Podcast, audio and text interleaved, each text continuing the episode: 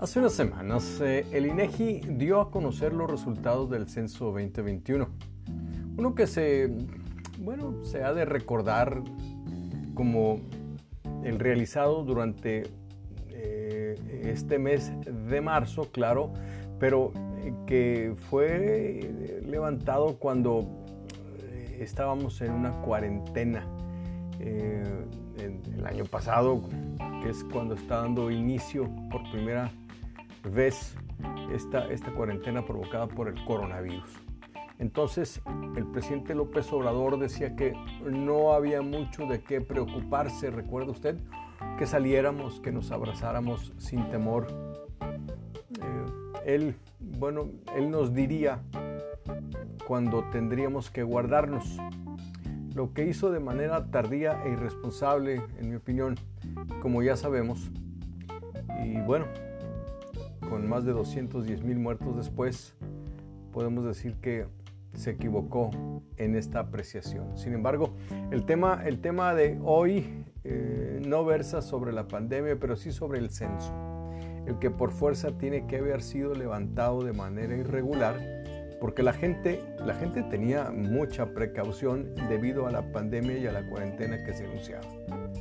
Las personas que acudían a los, uh, hogares a, levantar, a levantar este, este censo eh, del año pasado, bueno, eh, aunque estaban protegidas con su mascarilla, con su cubrebocas, con su careta, lo hacían a distancia, recuerdo muy bien cuando vinieron a censarme. En mi caso, bueno, llegaron, tocaron la puerta, al abrir con precaución, lo que así hice, encontré que la persona, una mujer que estaba como a 5 metros de distancia de la puerta de, casa, se identificaba adecuadamente, muy correcta, y me dice, soy del Censo de Población y Vivienda. Le haré solo dos preguntas, su edad y su religión. Cosa que así hizo y se fue aduciendo que por la pandemia no estaban eh, realizando las demás preguntas. Debido a esta experiencia que nadie me contó, que yo viví, tomo los resultados del censo 2020 con escepticismo. Y sé bien que los datos vertidos por el INEGI recientemente eh, son con los que debemos de trabajar, son los oficiales y no tenemos de otra. Uno de ellos y uno de estos datos pues que llamó mi atención eh, eh, tiene que ver con el decaimiento del factor de religión o espiritualidad que se registra en el país. En México, el número de personas adscritas a la religión católica descendió un 5% con respecto al 2010, mientras que el cristianismo aumentó un 3.7% en el mismo año, según el Censo de Población y Vivienda 2020 realizado por el Instituto Nacional de Estadística y Geografía, el INEGI. Esto es muy importante, los censos, como usted sabe, se llevan a cabo cada, cada 10 años. Y en el aspecto de religión, eh, el gobierno o el instituto, el INEGI, separa eh, la religión católica eh, y pone otro rubro que llama cristianismo, cosa que no tendría mucho sentido, pero sí, sí se entiende el por qué lo hace. La categoría de religión eh, fue censada, la gente fue levantada como sucedió en el censo de 2010 mediante la pregunta abierta, ¿cuál es la religión que profesa?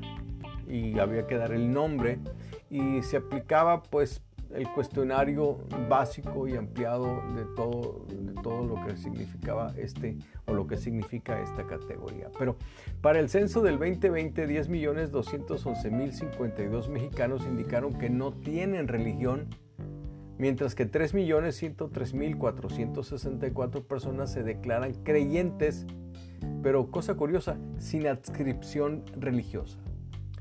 El censo, el censo 2020 arrojó que 3.103.464 mexicanos se consideran agnósticos. Eh, las personas que son creyentes pero que reconocen no tener alguna adscripción religiosa, lo que se traduce en 2.5% del total de la población censada. Este es un dato muy importante, amigos, eh, porque no toda la gente lo apreciaría y sobre todo a pocas personas les indica algo más que el abandono de la vida religiosa o espiritual de los mexicanos, la llamada vida de la fe. Para mucha gente esto es el vivir en una libertad de conciencia, donde se han roto los tabús y se vive de acuerdo a lo que se siente, a lo que se desea. Lo que sí es cierto, bueno, pero las circunstancias de ello eh, no se han dado a notar sino hasta que se llevan a cabo los censos y los indicadores son cruzados con otros datos y, esto, esto nos da la imagen completa y no solo parte como sería el, solo ver el rubro de religión en el censo. En mi opinión, este indicador, el de la religión, es uno de los más importantes. ¿Por qué? Porque nos permite entender a cabalidad qué sucede en nuestra sociedad y en nuestras familias. Es parte de la respuesta a la interrogante, ¿por qué no se detiene la violencia que vivimos y vemos a diario? Y es que las redes sociales eh, nos comunican todo esto que está sucediendo constantemente, que la sociedad y las culturas que nos han precedido han pasado ya por esto mismo, eh, solamente que eh, no todos son antropólogos urbanos, filósofos, sociólogos que pueden detectar este tipo de conductas y este tipo de casos y este tipo de manifestaciones culturales y sociales que se están dando. Sabemos que la historia se repite a sí misma conforme pasa el tiempo. Las civilizaciones han promediado 200 años eh, y han seguido el siguiente patrón. De la esclavitud a la fe espiritual, de la espiritual al esfuerzo, del esfuerzo a la libertad, de la libertad a la abundancia, de la abundancia al egoísmo, del egoísmo a la apatía, de la apatía a la dependencia, de la dependencia de vuelta a la esclavitud. El círculo se estaba cerrando, pues. ¿Dónde nos encontramos ahora? Que le acabo de compartir tiene que ver con parte de la teoría de los ciclos que usted puede buscar en cualquier lugar en Internet. ¿Dónde estamos ahora? Bien, eh, hace poco tuvimos las vacaciones de la llamada Semana Santa. ¿Y qué hizo la gente? Bueno, la gente ha ido a las playas, a los lugares de recreo. Algunas personas regresaron y otros, bueno, pues paulatinamente lo fueron haciendo. Pero eh, dentro de una pandemia que vivimos. Y eso, el hecho de que tuviéramos una pandemia y que el coronavirus estuviera presente no le importó a la gente. La gente es libre, salió, y hoy nos estamos montando en una segunda ola de eh, contagios de COVID que finalmente apenas inicia y no sabemos dónde va a parar.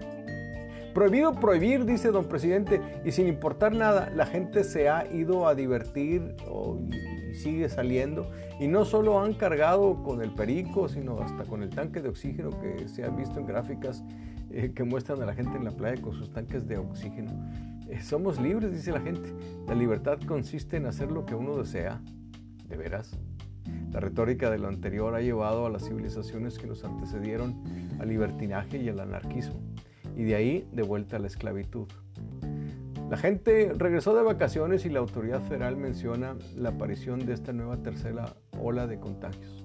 Su mensaje ahora ha cambiado, ya no es triunfalista, es pesimista, es moderado. La violencia no para, sube dentro de los hogares y las calles.